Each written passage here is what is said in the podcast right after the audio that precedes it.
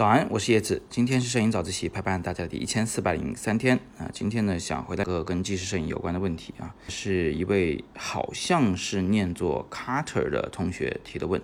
他的问题呢，大概就是说，呃，昨天看了一本书，叫做《晚清碎影》，呃，是记录的那个即将变革的那个时代的事儿啊。那个时代的这个人物啊、服饰啊、街边手工作坊啊，什么都可以拍。相比之下呢，现在就好像什么都没什么好拍的了，没什么纪实意义了。呃，服饰发型每个城市都大同小异，少数民族除外。啊，他问我说，我的纪实摄影的灵感来源哪里？那首先呢，我想先纠正一下你的一个看法啊，你觉得现在大部分城市的这个呃内容都差不多啊，这个文化都差不多，但是呢，少数民族除外。但实际上啊，关于少数民族，我们早就已经有了非常丰富的文献资料。图片、视频都有啊，也就是说，你去拍少数民族也不除外啊。其实呢，它的这个所谓的纪实意义啊，也不是很大，社会意义也不是很大，因为早就已经被别人记录过了。那你要做的这个事儿呢，叫做纪实摄影。之前我在早自习里说过，纪实摄影其实，呃，它的英文名是 documentary photography，它应该被翻译为文献摄影会更为准确。啊，所以就我们对纪实摄影呢，通常都是因为它这个名字的翻译错误啊，有一些这个误解。那你想想啊，你要做文献摄影，结果现在好像全世界都被拍过了啊，这个不管汉族人也好，少数民族也好，都被拍过了。那么你还能拍些什么呢？啊，这样一想呢，就确实好像是有点问题。但是你发现没有啊，上面的这个逻辑呢，是经不起推敲的啊，经不起验证的。为什么这么讲呢？就我们现在的这个世界呢，是真是极大的丰富啊！你很难讲真的所有东西都已经被摄影师拍过了，这是其一。那其二是所有摄影师拍过的都只能是过去，它没有未来。明天发生的事儿，呃，是谁都不知道的。就好像去年年底的时候，谁也不知道今年开始所有人都开始戴口罩了啊！这个疫情一下子就搞到这么严重了，谁都不知道。所以呢，你现在去拍的东西。它很可能是过去所没有的啊！我再举一个例子，就比如说，呃，倒回去三五年，谁都不会知道我们现在连一个现金都很难找着，对不对？我们都是拿手机就直接就支付掉了，这都是这个世界发生的一些新的变化。呃，你要照这个思路去拍，相信你永远都能拍到新的东西。所以这是我的第一个看法。啊，就是现在当下，其实还有很多东西是值得我们去拍摄的新东西。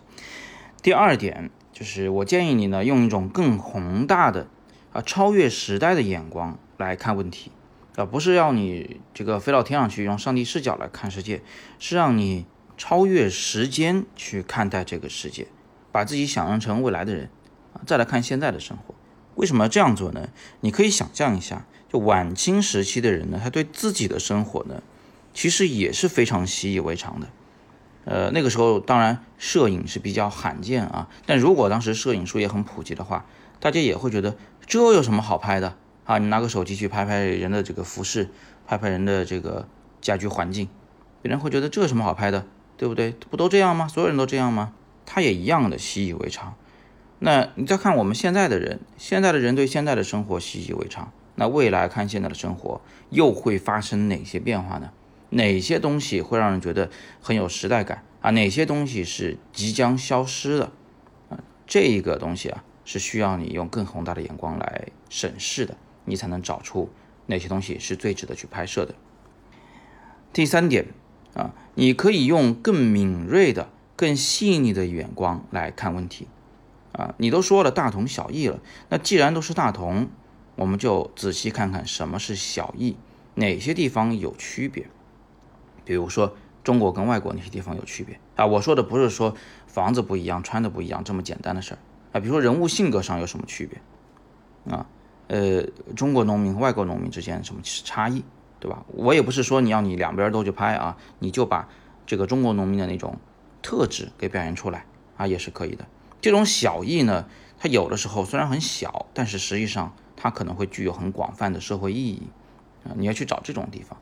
不一定要去找大的区别，找小的区别也行，但是它背后有很宏大的社会意义、广泛的社会意义啊，这样的话呢，也是一个很好的题材。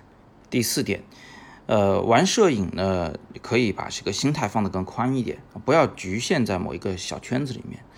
我是挺喜欢纪实摄影的啊，或者说是文献摄影、档案摄影，呃，反正就是呃这么个东西。但是呢，其实我完全不排斥其他的摄影的形式。有的时候做着做着，自己呢就好像已经不是在做这个纪实摄影了，有那么点儿做观念摄影的意思了啊。它俩有什么区别呢？就纪纪实摄影呢会更尊重这个真实世界中存在的这个事物啊，就是说是以记录他们为主的。呃，它有时候这个尽量的不带任何的偏颇啊，不带个人的这个这观点或者情绪。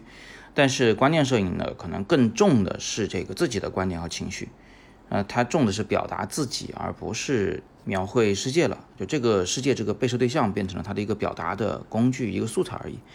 呃，比如说我之前这个拍的西藏的有关梦的照片，未醒梦，还有拍的这个化妆舞会的照片，万圣节啊，以及呃拍的这个民俗活动。牛王会啊，这三组照片我把它合并称为“怪梦三部曲”。这三组照片呢，就是表达自我的成分居多，记录这个世界的这个成分啊比较少。你看，如果我们从表达自我出发来拍照，这个事情就完全不一样了。你的拍摄素材是无穷的，即便这个素材早已被别人拍过，因为你这个个体是独一无二的，所以你拍出来的组照。